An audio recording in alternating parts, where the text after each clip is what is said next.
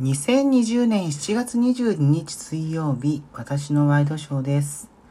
さて、今日のニュースを見ていきましょう。えまずはですね、今日から GoTo トラベルキャンペーンがスタートしました。で、まあ、東京都が除外されている状況で、東京都知事の小池百合子さんは、え今日会見でですね、えー明日からの4連休について外出はできるだけ控えて外出する場合には万全の準備をしていただきたいというふうに呼びかけました。東京都では今日238人確認されまして、えーまあ、2週間連続で100人超えという形になっています。で、まあ、東京以外の感染というものも広がっていまして例えばですね大阪府では今日121人確認されたということになっています。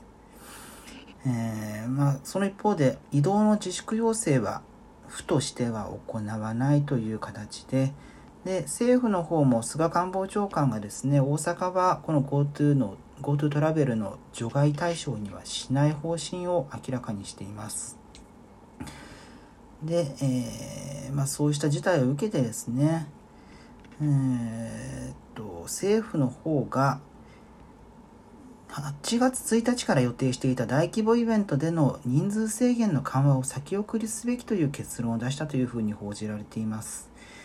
まあ、今、最大5000人というふうに人数の制限をしていて、まあ、それを撤廃する方針だったんですが、まあ、それがですね、えーまあ最近の現状を鑑みたということで、えー来月いっぱいは屋内、屋外ともに最大5000人まで、屋内は収容率の50%以内という方針を維持する、えー方針だというふうなことが報じられています。えーまあ、このですね、えーご時世どうなっていくかというところが気になるわけなんですがまあ今日からあ明日からかの4連休から2週間後